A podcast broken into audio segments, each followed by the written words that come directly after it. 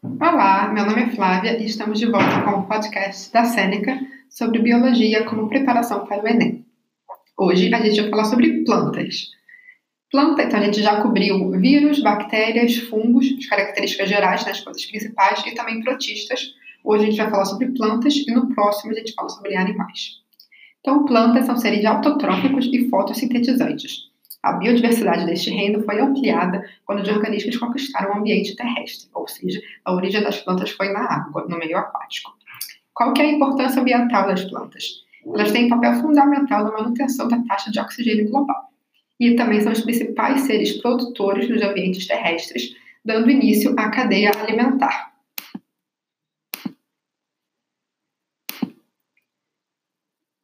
Falando sobre a célula das plantas, tem algumas características peculiares que são. Ah, primeiro, elas têm, são seres pluricelulares, então, assim como os animais, são seres pluricelulares, têm várias células, e a organização celular é feita de maneira que tem um núcleo celular, onde o material genético fica.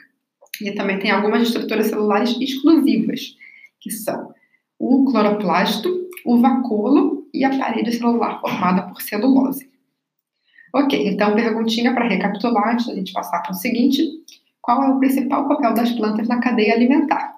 Seria o papel de produtores, ou seja, eles são os primeiros organismos na cadeia alimentar. E quais são as três estruturas celulares que são exclusivas das plantas? São o vacúolo, o cloroplasto e a parede celular com celulose. Uma coisa importante para a gente falar é que plantas não são algas, ou algas não são plantas. São dois reinos diferentes, as plantas são do reino plantae e as algas são do reino protista. Uma importante diferença entre eles é em relação à reprodução. Algas não formam embrião durante a reprodução e as plantas formam.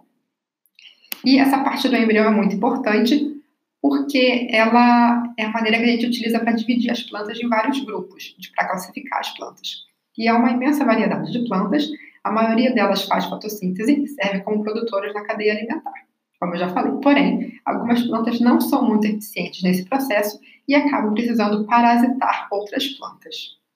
Então, para recapitular, a principal diferença entre plantas e algas é que plantas formam um embrião durante a reprodução. E quais são os quatro tipos de plantas, então, de acordo com as suas estruturas reprodutivas? Seriam as briófitas, as pteridófitas, as gimnospermas e as angiospermas. A gente vai ter lá para frente um podcast falando sobre cada uma desses grupos, suas principais estruturas reprodutivas e formas de exemplos de cada um desses grupos. Ok. Perguntinha. Por causa da fotossíntese, as plantas têm um papel fundamental na manutenção da taxa de qual gás? Gás nitrogênio, gás oxigênio, gás hélio ou gás hidrogênio? E a resposta correta é oxigênio. Isso porque elas fazem a fotossíntese.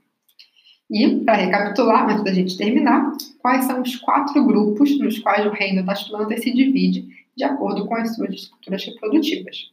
São as briófitas, as pteridófitas, as gimnospermas e as angiospermas. Ah, deixa eu ver, fazer mais uma pergunta antes de terminar, para lembrar quais que são as três características das células vegetais que as células de animais, por exemplo, não têm. São o vacúolo, a celulose na parede e também a presença dos cloroplastos. E é isso, muito obrigada. Até a próxima, quando a gente vai falar sobre os animais nos quais nós, os humanos, nos incluímos. Até já!